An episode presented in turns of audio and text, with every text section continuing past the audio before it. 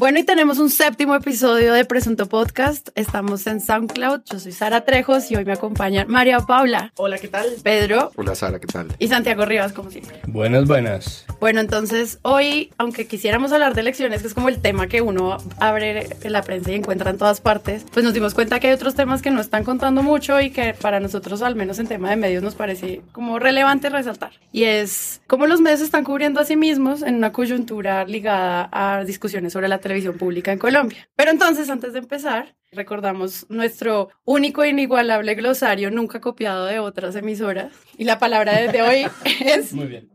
Público. Inédita. inédito. O sea, esto me lo inventé yo, porque a mí no me gusta plagiar.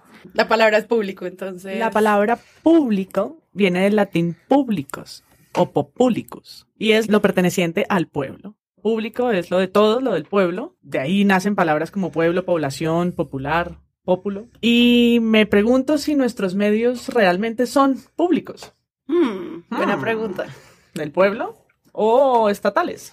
¿Qué dicen la mesa? A mí me parece que los medios deben ser estatales, los medios públicos, más no gubernamentales. Y ahí está la hermosa distinción que hace que la televisión pública en Colombia funcione medio bien comparado con otras televisiones públicas y lejos de las manos de políticos garosos que ya ha pasado. Se puede hacer un recuento, pero el hecho de que sean estatales, más allá de si el Estado le gusta a uno o no, permite que, que haciendo esa distinción tan sencilla entre Estado y gobierno, se entienda que la televisión y los medios públicos suplen un deber constitucional y constituyen un proceso a largo plazo, a diferencia de mm, los medios gubernamentales que por supuesto duran lo que dura un gobierno, como pasó con el canal Capital de Petro.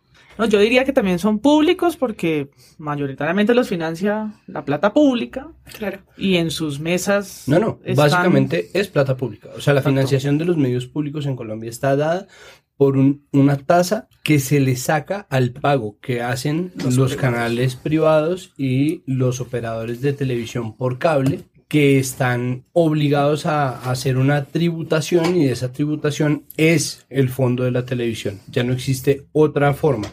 No existe un COMPES, no existe plata del Ministerio de Cultura, no existe plata del Ministerio de Educación y no existe una plata de la ANTV. Eso es la plata de la televisión. Eso es lo que administra la Autoridad Nacional de Televisión. Es exactamente esa plata y ninguna otra.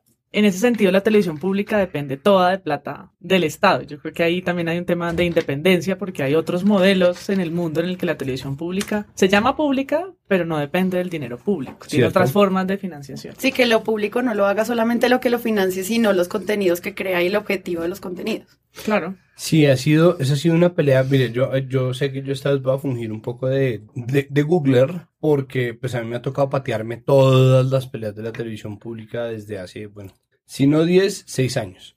Pues de estar pendiente de cómo funciona y de quién está detrás y cómo se financia y cuándo salen y cuándo no los presupuestos para, sobre todo, temporadas de los puros criollos, pero se hacen muchas avanzadas, o sea, se han diseñado muchos proyectos con el tiempo para tratar de convertir a la televisión pública en un medio autofinanciado o autosostenible, pero ha sido complicado porque la concepción en Colombia sigue siendo muy de finales del siglo XX y es que los medios deben ser sostenidos, si no por el Estado, por la publicidad de los privados. Es decir, no existe un modelo de autogestión, en algún momento existió. Se ha tratado de hacer varios modelos. Uno de los modelos, por ejemplo, fue el de crear al interior de canal institucional, y eso todavía funciona, una especie de agencia de publicidad para las entidades del Estado, que sirve precisamente para que en canal institucional y en canales en donde paguen ellos pauta puedan poner eh, su publicidad. La Procuraduría esto y aquello, o la Contraloría, bla, bla, bla.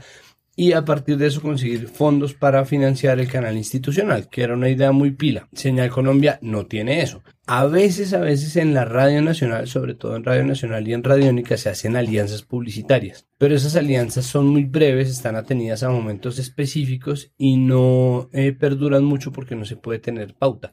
Pero al mismo tiempo, esa libertad de la pauta o esa libertad del rating, que es una manera muy incompleta de medir la viabilidad de un medio como valla publicitaria, ha hecho que la gente adquiera mucha más libertad o tenga la libertad de hacer eh, contenidos que no tienen ni están obligados a ser complacientes de ninguna forma. Lo público de la televisión pública, que muchas veces sí es solamente la denominación y muchas veces de verdad sí es público, ha mantenido de manera independiente la realización de contenidos. Yo creo que aquí hay un paradigma un poco hipócrita.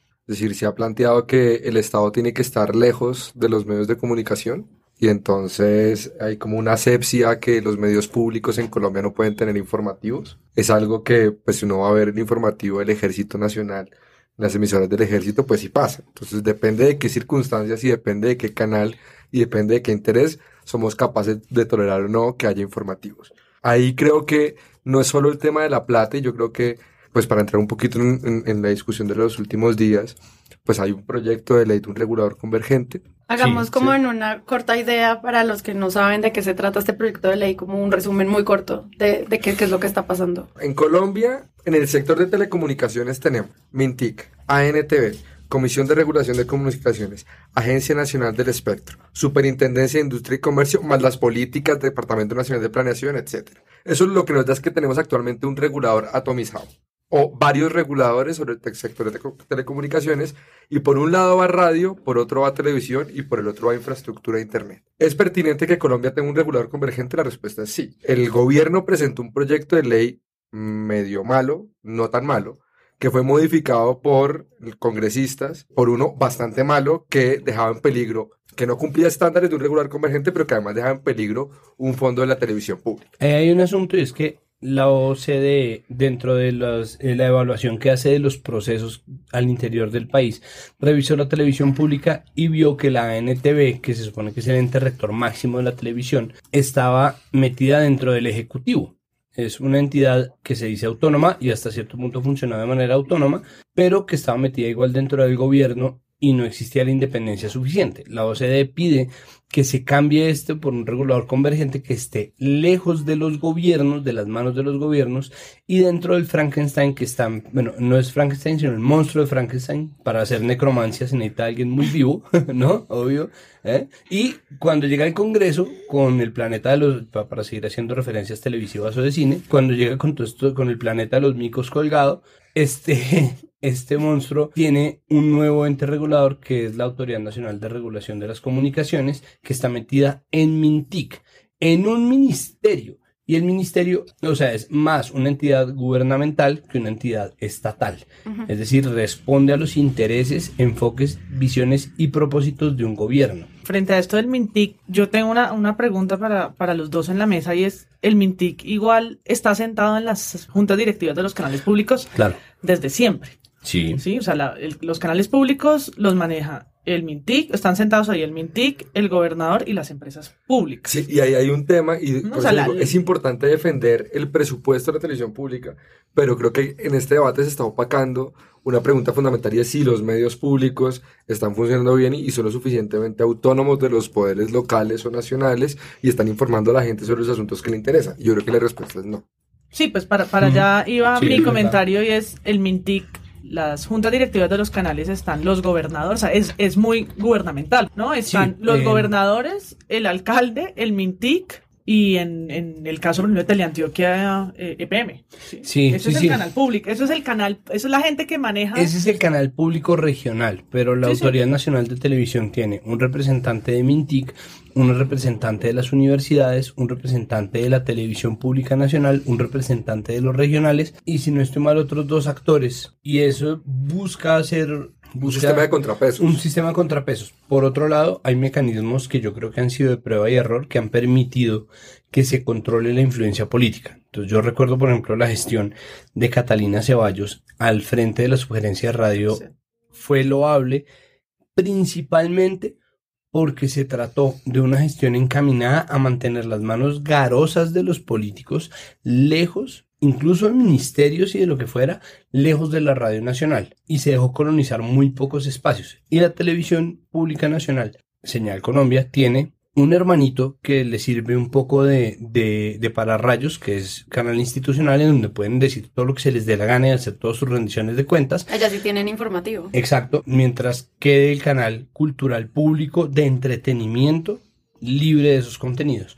Y eso incluye que no tenga un noticiero Señal Colombia, que podría y tal vez debería tenerlo. pero que no lo tiene precisamente porque en cuanto aparece el noticiero, aparecen los políticos. El puesto de gerente de RTBC suele ser un puesto político. A veces se pone gente que sabe de televisión, gente que no. Se puso alguna vez a un ex cónsul que duró 15 días. Eh, son como los reyes, ¿no? No sé quién la breve.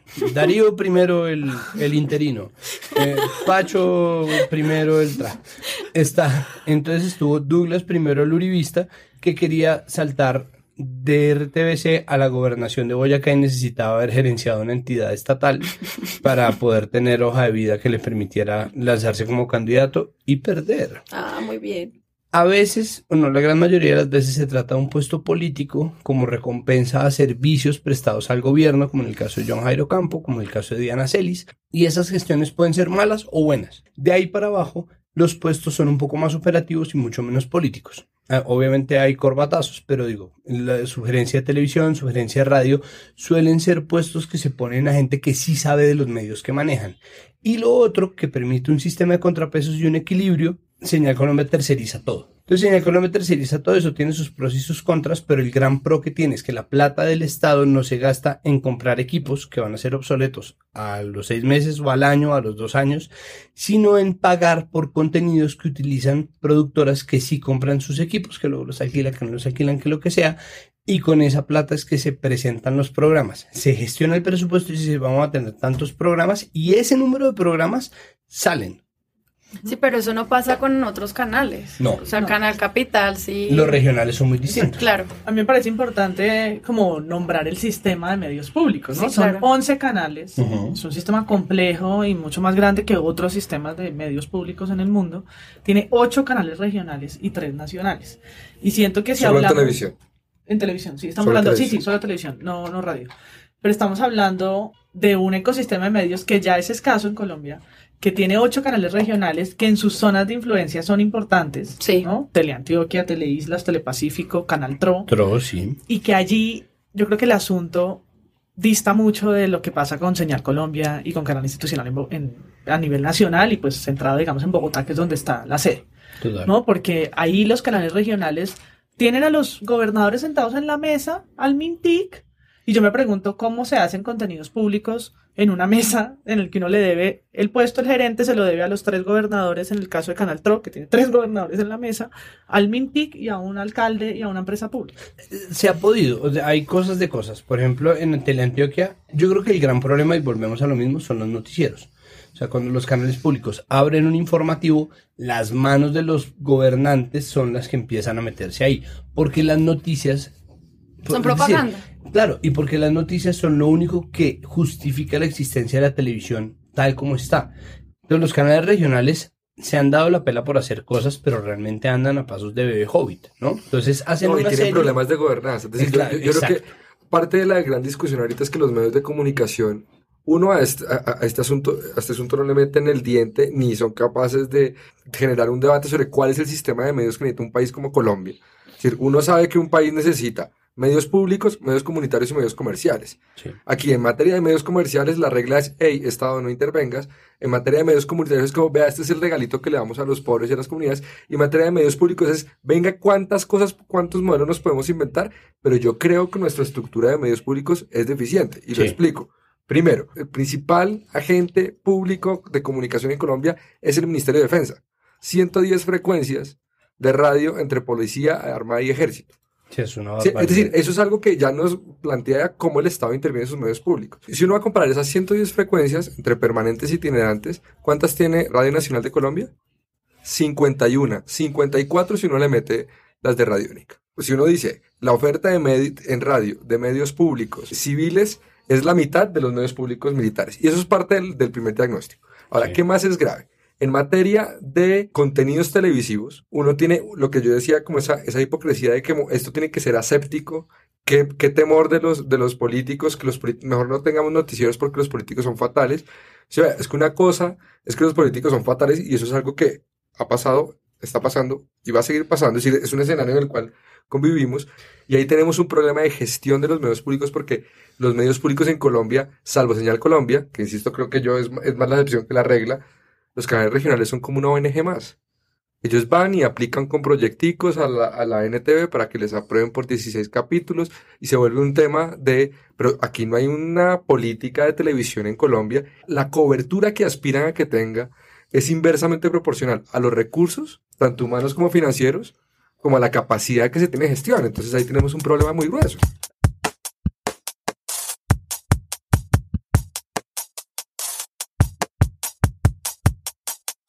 O sea, yo entiendo que una discusión de este tipo no haga parte de la agenda de los medios porque pues no es como hablemos todos los días de cómo nos estamos regulando, porque hay otros temas, pero cuando tenemos la coyuntura de lo que está pasando, hay una legislación, hay unas preguntas sobre la televisión pública, ¿hacemos la- el cubrimiento o igual lo dejamos pasar? ¿Cómo lo vieron ustedes? Pues a mí me parece que parte de, la, de lo difícil de entender esta ley es que nadie, o no nadie, pero digo, la gente del común, pues no entiende su sistema de medios públicos, Mm. ¿sí? Entonces parte de, ah, se va, ¿cómo así que está en riesgo la televisión pública? ¿Con- ¿Por qué? ¿Con ¿Quién es que la financia? Es decir, yo creo que parte también la, la inquietud es del desconocimiento. No es, yo siento que no es de común conocimiento cómo funciona No el es. sistema, ni cómo se financia, y mucho menos la gobernanza, quiénes están detrás. Pueden haber opiniones frente a la calidad, pueden haber, y los hay, digamos, reconocimientos frente a los contenidos que han ganado eh, premios en las franjas infantiles o en las franjas culturales, ¿no? Esto se sabe, eh, siempre hay como este periodismo de premio, ¿no? Entonces cuando los INEA Catalina, entonces resaltan la labor de los medios públicos, como yo siento que siempre es como un espaldarazo, porque responde siempre a gestiones o a momentos específicos nacionales, pero no es una discusión de, en términos, digamos, de sistema. Sí, En un momento en el que muchos países sí se están pensando, porque todas las leyes se quedaron viejas, es decir, sumado a, a lo que decía Pedro, que se necesita, pues claro, es que la ley de la televisión del año 95. Exacto. Y No, pero la, la de- creación de la Autoridad Nacional de Televisión es del periodo 2002. Santos. Es del Sí, es 2002. del- Es decir, Santos, atom- esa es una gran lección de este momento. Santos atomizó el sector de telecomunicaciones para, en el ocaso de su gobierno, pedir que hubiera esa convergencia. Sí, sí, porque de la Comisión Nacional de Televisión pasamos a la Autoridad Nacional de Televisión. Pero la ley, la gran ley de la televisión, donde está Fontv creado y no sé qué, es pre-internet. Y eso le pasó a muchos países, pues que Claro. Internet no estaba ahí en las leyes. Entonces, cuando llegó y se metió como el actor que es transversal a todo, Claro. pues le abrió el desafío a todos los países de, bueno, ¿y ahora cómo hacemos para, la, para Netflix, para, o sea, el sector audiovisual ya no es televisión, el sector de la radio ya no es una cosa solamente que le corresponde al espectro radioeléctrico. Yo siento que se hace poco, que se hace desde una esquina muy activista, entonces está Carisma, está la Flip, ¿no? Están los que empiezan a hablar de estos asuntos que tienen que ver con neutralidad de la red, con over the top y términos que eso poco aparecen en los medios, aparecen de nuevo, no en la página de política, sino en la tecnología, ¿no? Como en la Enter, ¿no? Como para eh, información para geeks. ¿m? Y no se tiene un debate, yo creo que hay muy poca reflexión en general sobre lo escaso que es el panorama de medios en Colombia. Los ciudadanos no se molestan porque hayan creo que solo es dos deliberadamente canales. así. O sea, Yo también, en- sí. en- contrario a otros temas donde uno puede decir, vea, lo que pasa es que los medios llegaron tarde, o lo que pasa es que los medios realmente no entienden, los medios sí que entienden de este tema. Es decir, cuando estamos hablando de la renovación o no de una concesión de televisión abierta en Colombia, y eso qué tipo de cubrimiento tiene, estamos hablando de un asunto que los medios sí conocen, o porque son parte y concesionarios, o porque aspiran a hacerlo, o han contemplado aspirar a hacerlo. Sí, A ver, lo que pasa es que, yo por eso hablo de, de- de- de- de la hipocresía del paradigma. Es decir, el Estado no se meta en esto y el Estado lejitos de lo que nosotros hacemos, pero el Estado sí que toma decisiones. El Estado toma la decisión de permitirle a un actor como DirecTV o Claro mandar sus redes y toma la decisión de si cobrarles 10 o cobrarles 20 y eso es algo que influye en su modelo de negocio. Ahora, en la discusión pública alrededor de esa, más allá, digamos, que uno esperaría de medios que piensan en ciudadanías, es cuál es el sistema de medios que necesita un país como Colombia hoy en día. Y lo que pasó con este proyecto de ley es que hay una excusa importantísima que yo respaldo, y es que se necesita un regular convergente para tramitar intereses de actores relevantes en el sector. Y ahí el silencio es un silencio muy complicado, porque cuando los medios llegan a esto, llegan como árbitros, este dice aquello otro, pero no explica la magnitud del problema. No, y tiene que ver con, estamos hablando ahí eh, un poco mezclados de propiedad de medios, que es un asunto en Colombia porque los medios están en manos de Hugo, Paco y Luis, los tres millonarios de este país. Y, Y eso, rima. y eso una tiene- camiseta con ese eslogan. y además tiene que ver con las empresas de telecomunicaciones, es decir, el Sí. sector ya dejó también de ser eh, simple. Entonces, estamos hablando de televisión, pero eso tiene que ver que- con los operadores privados que claro, ya no es solo también televisión, sino que es una empresa de telecomunicaciones que además es global, ¿no? Y nos metemos en un asunto que yo siento que está muy mal narrado en nuestros medios. Es decir, Mm.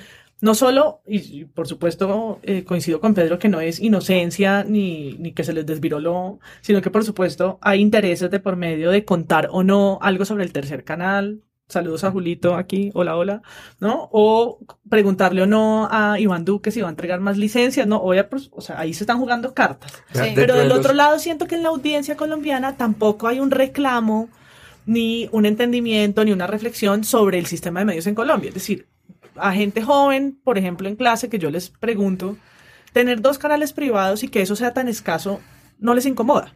Es decir, que solamente es tener RCN y Caracol como canales, como canales de televisión abierta. Sí. Sí. ¿No les parece poco? Porque son generaciones criadas en la televisión por cable, que les parece que pues tienen otros 250 canales. Claro. Y más aún peor, hoy en día pues no son ni siquiera televidentes. Mire, yo creo que el- la gran prueba de que lo que dice Pedro es verdad, es decir, que existe un problema de gobernanza en la televisión pública, es la poca competitividad de la televisión pública. Y yo por eso insisto en que muchas veces ha sido un asunto de prueba y error. Y volvemos. No achacar a la maldad lo que puede ser achacado a la incompetencia. Si uno tiene un presupuesto completamente deficitario y la necesidad de generar contenidos para crear un buen canal, ¿no? Que tenga la narrativa de el buen canal. No importa que lo vean 100 personas, no, no importa que lo vean dos, sino es un buen canal que cumple una serie de deberes y uno tiene la oportunidad de hacer todo lo que puede hacer en términos de diseño. En ese sentido, yo creo que la ley, por ejemplo, del fondo de televisión sirve para estar agarrando pedacitos, ¿no? Entonces dice, bueno, ¿cómo hacemos para agenciarnos contenidos sin necesidad de estar peleando por unas cámaras obsoletas, bla? Entonces deciden no pagar por equipos en Señal Colombia. ¿Cómo hacemos para...? Y están agarrando poquito a poco. Entonces, ¿cómo hacemos, por ejemplo, gerentes de canal que quieran hacer alguna cosa? Y ya hay pruebas. En los India Catalina, Telepacífico se llevó dos este año, Telecaribe se llevó un montón. Entonces ya uno va teniendo la medida de qué producciones van haciendo. Desde que la televisión pública empezó a hacer ficción, empezó a ganar más premios India Catalina. Antes no hacía ni siquiera entretenimiento, entonces no se ganaba ningún tipo de India Catalina salvo, no sé, documental. Y poco a poco ido colonizando eso y eso es como la única medida que tiene. El problema para mí es más grande. Claro, la televisión pública no es competitiva en absoluto y cuando uno lo contempla en términos de competencia, ¿sí? nosotros no tenemos la manera ni el presupuesto de poner una valla con un programa.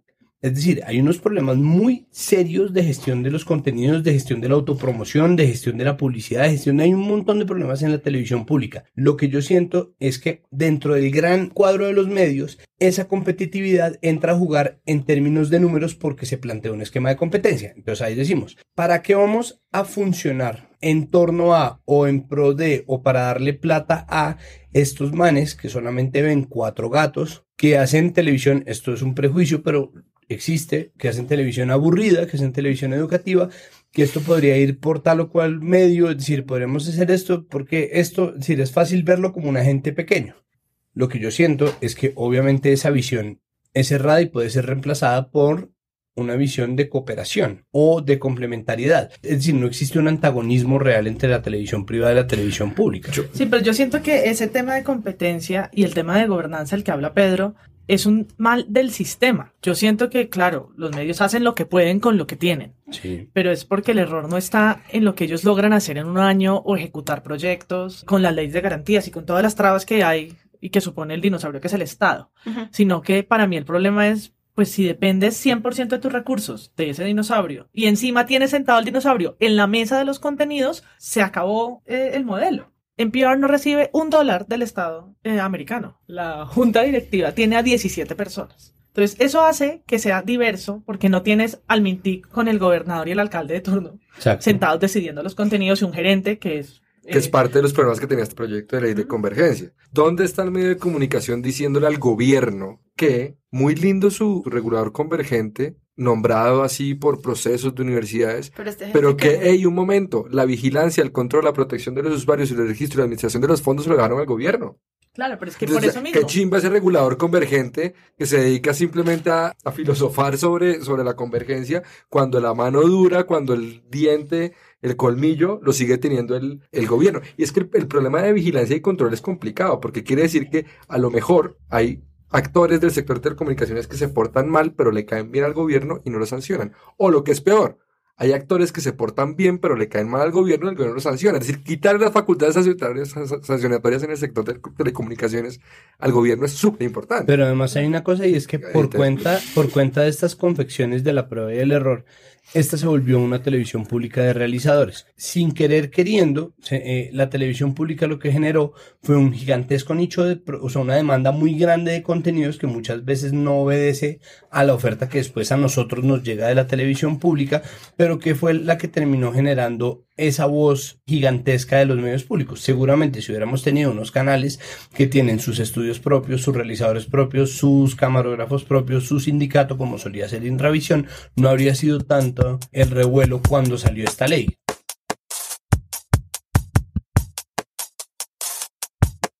Volviendo a cómo salió esta noticia por los medios, yo lo que encontré fue, bueno, hablaban de, los sesgos un poco del tiempo del espectador, pero, pues, por supuesto, el hashtag de la televisión pública se respeta, se, de, se, respeta, se defiende y resaltar la calidad lo cual es un debate súper necesario, ¿no? Chévere y óptimo reflexionar sobre los contenidos de calidad, no solamente cuando pasa Línea Catalina, sino el resto del año. Exacto. Genial. Por favor. Pero no hay reflexión sobre la estructura, es decir, esa televisión que estamos defendiendo, la estamos defendiendo por sus realizadores, por la gente que está ahí jugándose otras narrativas, pero no podemos estar defendiendo el modelo porque el modelo no funciona. Esa reflexión no la hacen en ningún medio. Quiero preguntarles si los medios están cubriendo más bien como ese prejuicio de, ay, miren qué tan lindo el trabajo que hacen y eso como que los medios privados no están realmente enfocándose en el, en el, debate que esto podría Hay causar. Es interesante hoy en día y es que, en primer lugar, el cubrimiento que se dio fue sobre el reclamo de la televisión pública o de algunos actores de la televisión pública, más bien porque yo también creo que las posiciones de los gerentes fueron bastante medidas, bastante fraseadas, digamos, no creo, no fue un activismo, digamos, de desbordado, ¿sí? Creo que fue más como el movimiento en redes sociales y es como, bueno, hay este movimiento de defensa de la televisión pública, ¿qué dicen los otros actores? O sea, un tema como de, venga, pasamos la bandeja a ver quién reacciona, pero en ningún momento es una reflexión sobre los sistemas de medios, sobre las regulaciones o no, sobre el tipo de regulador convergente, sobre los modelos que hay en otros países de regulador convergente sobre los cuales podría haber una inspiración para un país como Colombia. Si uno va a ver la, película, la, la fotografía grande, uno tiene en Colombia un sector comercial de los medios de comunicación que tiene dos características la primera es el más importante, reconocido tanto por, por los ciudadanos como por los otros actores como el más importante, pero además es un sector donde es muy difícil acceder. Y eso hace que sea un sector que no crece en número, pero crece en poder. Si, si el temor y el estigma es que lo público lo tienen los políticos, qué pena Santiago. La gobernanza de lo público lo tienen los políticos. Sí, ¿sí? Verdad. Y los políticos pueden decir, cambio el logo de 31 de diciembre a 1 de enero. Y los políticos pueden decir, este programa no va y los políticos pueden decir, yo me quedo con el informativo del jueves y usted, el otro gobernador, con el del miércoles. Y pueden decir, yo quiero tener una contingencia en Bogotá, voy a crear un programa que se llama Opina Bogotá, o yo quiero generar una franja de opinión, o yo puedo quitar esa franja de opinión, o yo quiero hacerle contratos a tres meses como hacía Holman Morris. ¿sí? Es decir, lo interesante de esta semana es que hemos defendido el CDT, el bolsillo de la televisión pública. Sí. La discusión que estaría pendiente es cuál es el modelo de, medios públicos que debería tener un país como pues, Colombia. Porque yo no creo, yo no creo que para un británico la BBC sea postre de tercer orden. Yo no creo que para un gringo NPR sea un asunto digamos, del cual podemos prescindir, pero sí creo que para los colombianos los contenidos de la televisión pública es algo de lo cual podemos prescindir y eso debería ser un motivo de vergüenza. Mire, yo he sido el principal detractor de muchos de los mecanismos de la televisión pública eh, me parece que cuando se sacrifica la calidad del contenido, cuando se sacrifica la calidad de la gestión por el informe de gestión, que es algo muy distinto, se crean canales que están simplemente pendientes de ver qué hizo uno o el otro. Tenemos lo mismo de los reyes. Entonces los reyes, el rey es rey y el que más manda, el que más mande, y eso es terrible porque eh, la televisión pública vive un poco en la resignación de tener que ser gobernada por políticos y de nuevo se ha tratado de hacer lo mejor que se puede con ese presupuesto político. Es decir, como se tiene esta persona y por debajo de cuerda se pasan estos contenidos. Ah, que no le gustó. Eso ya está gestionado. Eso es la gestión de la leguleyada, ¿no? Entonces la burocracia dicta. Estamos de acuerdo. Es decir, esencialmente estamos de acuerdo. Que esta discusión, o sea, el proyecto de ley 174, lo que hizo fue anteponer lo urgente a lo importante. Toda la televisión pública está pendiente de ser regulada y esto incluye además a las plataformas OTT, es decir, a Amazon, a Hulu, a no sé si Apple TV eh, cuente ahí, Netflix, obviamente, y empezar a ver cómo se diseña un esquema en el que todos quepamos. La defensa de la televisión pública en este momento es una defensa de la billetera de la televisión pública a partir de un mecanismo de, si usted le gusta esto, es una agradable sorpresa saber que hay mucha gente dispuesta a defender a la televisión pública, a pesar de no ser una televisión que marque rating eh, casi en absoluto. Pero, pero en este caso lo que nosotros hicimos fue una operación Siriri. O sea, lo que pasó fue exactamente eso. Un yo no sé si ustedes lo sepan, es un pájaro pequeño cuyo nombre científico es hermoso, se llama Tyrannus melancolicus y es un pájaro que para salvar a sus crías de otros pájaros más grandes y depredadores como por ejemplo el gavilán o un halcón, empieza a emitir un sonido insoportable hasta que lo saca. Es decir, a ah. punta de melancolía, es decir, bilis negra, se impone ante una amenaza y de esa manera termina sacándola. Y de verdad lo que tuvimos fue una operación Siriri y eso de hecho está reflejado en los medios. Entonces yo estoy revisando el tiempo y el espectador y los dos tienen más o menos por los mismos días un artículo simplemente enunciando que Mintic va a pasar un proyecto de regulador convergente. Medio lo describe no dice muy bien qué es lo que pasa y simplemente dice el gobierno va a tener tres semanas de contrarreloj para pasar esto. Después en el espectador aparece cuando la primera protesta de la televisión pública dice el regulador convergente pone en dos orillas a la televisión pública del gobierno. son unas enunciaciones absolutamente entre comillas neutrales, como neutras en donde están enunciando como un antagonismo entre una posición y la otra. Y luego tienen columnas de un lado y del otro, entonces Guillermo Santos, como era de esperarse, saca una columna en favor de el modelo de ley tal como está. Porque es súper necesario. Porque es súper necesario lo que va a pasar. Y aparecen unas, algunas columnas, obviamente Omar Rincón habla en pro de la televisión pública, es decir, lo que se puede predecir, se predice que va a pasar, pero la discusión aparece gracias a que todos los que trabajamos en televisión pública ponemos la voz de protesta y eso se vuelve una noticia, que es lo que está diciendo Pedro se vuelve una noticia y ya no hay manera de hacer ojos ciegos de eso y terminan cubriendo la noticia desde muchos lados y lastimosamente los noticieros e informativos de los canales regionales empiezan a defender la televisión pública por la billetera y solo por la billetera. Ahora que tengamos que dar la discusión de la gobernanza, mi pronóstico es que vamos a estar mucho más divididos de lo que hemos estado hasta ahora. Yo creo que este es un país tan bélico, tan bélico, tan bélico, que cuando pasan este tipo de cosas, los medios lo que transmiten es ve a quién contra quién se está enfrentando. Sí. Y ahí incluso este congresista Fernández, yo lo vi súper salido de los chiros en, en, el, en el Congreso, porque él aparecía un poco como el némesis de la televisión pública y tampoco. Cuando le estaba haciendo caso al gobierno, el gobierno va y le estaba haciendo caso a DirecTV, digamos.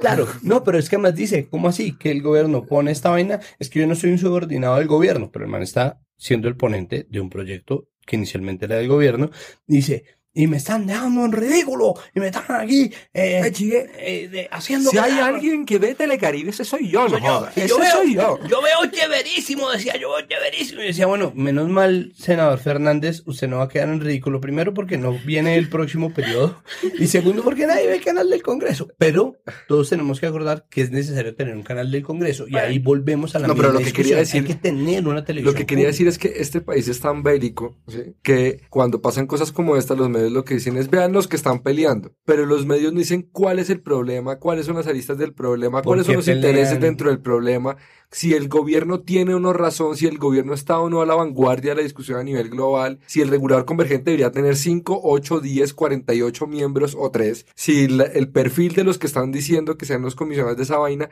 es el adecuado, si las funciones que le están asignando son suficientes o insuficientes, si al gobierno se le está yendo el hambre con los temas de vigilancia y control y registro de administración de fondos. Aquí lo único que nos dicen es, vea, superficialmente parece que en redes sociales hay una cuenta arroba Santiago con arroba Fernández no sé qué cosa y esos más tienen ahí como un lío. De hecho, aquí Semana, por ejemplo, tituló La Flip versus la Comisión Sexta.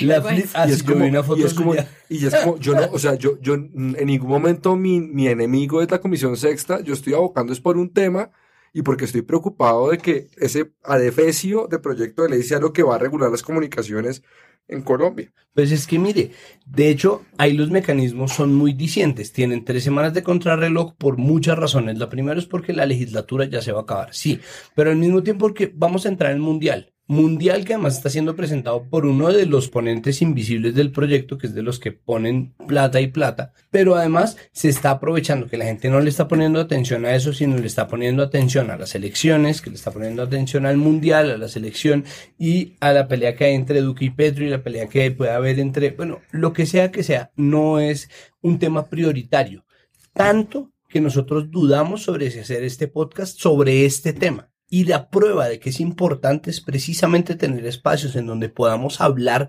de temas que conciernen a los medios y que a futuro además pueden sentar un precedente porque es necesario que los medios al menos estén pendientes de lo que les concierne.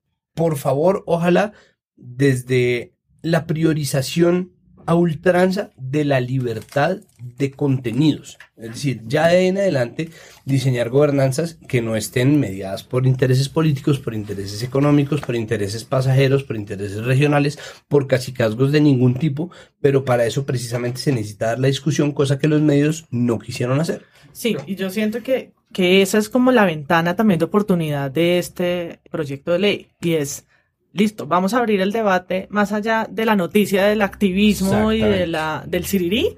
Entonces hablemos del papel de los medios públicos, porque no pueden ser los medios públicos sin público, como son hoy. Sí. ¿Mm? Y no puede ser que no haya debate sobre lo público más allá de la financiación. O sea, Y sobre lo comercial. La, la naturaleza de lo público sí es, y sobre todo, y vuelvo a ese tema, en un sistema como el nuestro, los medios públicos están ahí para ampliar el pluralismo, para ampliar las narrativas de este país tan escasas en los medios privados. Entonces, no tocar ese tema, dejar que los medios privados, que por supuesto no les interesa hablar de qué tan plurales son los otros o qué tan mal lo hacen ellos, Sí. pues simplemente informan un suceso y lo narran como cualquier otro proyecto de ley que no pasó, ¿no? Que se cayó en la comisión 1, 2, 3, 4 Y que no Y se no- ha caído. Que es lo peor y que no se ha caído. Nadie se está metiendo en el tema realmente, siento yo, de un cubrimiento de investigación. De abramos, vamos a abrir esto, entonces estos activistas, realizadores, gerentes, ¿no? Metámonos al tema de la televisión pública y hagamos que esto, que se supone que es nuestro, volvemos al glosario, nos importe un poquito, un poquito más. Y yo creo que ahí los medios sí son claves para poner ese marco de interpretación en la mesa. Es que yo, yo realmente creo que esto hay que ponerle como una mirada como si fuera para los hijos de uno. Es decir, yo creo que cuando uno habla del sector de telecomunicaciones y los poderes que se van a heredar ahí, uno necesita pensar en las dos siguientes generaciones. Y yo creo que las acumulaciones de poder que hay actualmente y las que plantea un proyecto como este, pues tienen que asustar a cualquier ciudadano. No, no está bien que haya ese nivel, digamos, de, de concentración de poder en el sector TIC. Y creo que lo que debemos es pensar cuál es el espacio más equitativo, más pluralista, más estable, más inclusivo, que llegue a las regiones, que permita estabilizar, digamos, contenidos importantes para este país. Cuando edite esto voy a poner la música del comercial de Petro en esta parte. Quiero un cielo diferente, quiero que la tierra crezca y el futuro brille más. Porque Abrazando. el bullying. Abrazando. El bullying. Abrazando Nuestros sueños. Pensemos en nuestros público. Cuando tienes un No, pero no, Estamos pero es cierto. No, sí, sí, pero esa discusión de los hijos, yo siento es las generaciones como nosotros que crecen sin ver televisión pública. O sea, nosotros somos hijos del Cartoon Network y la televisión por cable, del chavo que pasaba por la perubólica y muy poco de los contenidos eh, públicos es- eh, hablados en nuestro tono. Sí, yo el año pasado fui a ver la primera película colombiana animada hecha por una mujer en acento caleño y mis hijas fliparon. Como una película en cine espa- un españolismo. eh, una, una película en cine que hablan en caleño como mi abuela. O sea, ¿de dónde Sí. salió esto? Estaban impresionadas. Porque lo normal es que vayan a ver Spy Kids 4, que está en inglés o traducido en mexicano, Ujú. y ninguna referencia al entorno les habla de su identidad. Y esta película era en Popayán, hablada en, colom- en colombiano bayuno y con códigos del Pacífico. Y era como, o sea, lo que debería ser normal, para ellas era una cosa extraordinaria. Claro, es Es absurdo. Sí, y esa discusión definitivamente no está. Y yo creo que podríamos quedarnos hablando un montón porque pues finalmente es un tema que por más que nosotros lo digamos no va a entrar dentro de la agenda de los medios como Sí. titular para arrancar a menos que sea una pelotera entre congresistas No, pero yo creo y, que yo, yo últimamente estoy en la, Entre en- congresistas en y la- la flip. y la, entre, entre la Flip y sus congresistas. y la comisión sexta. No, pero yo creo que uno tiene que ir viendo también las, las batallas a mediano plazo. En otro podcast hablábamos de la, de la batalla que se le ganó a la ideología de género. Y creo que aquí se está ganando una batalla también es la autocensura. Es decir, creo que hace 20 años esta discusión también se dio. Cuando Sí. estaban empezando las licencias Sí. de la televisión privada, que cumplen 20 años Exacto. este 20 año. Cuando hace 20 años se dio y no, y no, no se tenía ni siquiera ese titular que uno le puede parecer medio tibio, medio árbitro de un sí asunto. un- y al creo que menos eso es importante que hoy en día. De ganar como nunca. Bueno, pero no, no se sientan tristes. Quiero agradecerles a todos por estar acá otra vez. María Paula, Pedro, gracias por venir. Eh, Gracias. Santiago, extrañamos a Con Jonathan y a, y a Carlos. Pues yo asumo que cuando yo no vengo piensan, dicen lo mismo. No. Claro que sí, Pedro. Cuando escuches el podcast. Quiero darle las gracias a Corde por recibirnos hoy, a Dayan Osorio en la producción, a Sebastián Payán. Estamos en SoundCloud, en Spreaker, en todas las plataformas de podcast. Eh, recuerden que somos Presunto Podcast en Twitter. Por favor, compartan el podcast, enseñen a la gente a escuchar esto. Nos vemos en una semana. Chao.